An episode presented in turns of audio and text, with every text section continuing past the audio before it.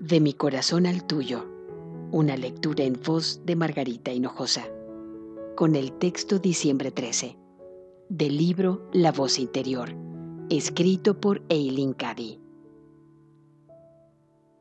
Solo pueden suceder cosas sorprendentes si puedo trabajar en y a través de canales abiertos y disponibles.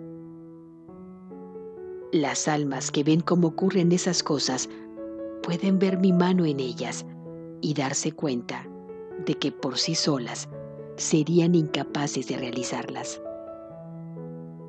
Saben que en verdad yo estoy trabajando en y a través de ellas y de esa forma llegan a conocerme y amarme. Así pues, nunca dejes de dar gracias por todo lo que está ocurriendo en tu vida. Mantén tu corazón abierto y tu mente despejada de todo pensamiento negativo para no tener que perder el tiempo en eliminar viejos modos de pensar que puedan detener el progreso de lo nuevo.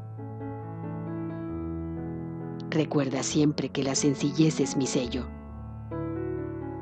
Puedes estar segura, por tanto, de que si la vida te llega a resultar demasiado complicada, es que te has desviado de tu senda y necesitas volver a ella lo más pronto posible. Sé como una niña pequeña, sencilla y sin complicaciones, y disfruta de la vida al máximo. De mi corazón al tuyo, una lectura en voz de Margarita Hinojosa.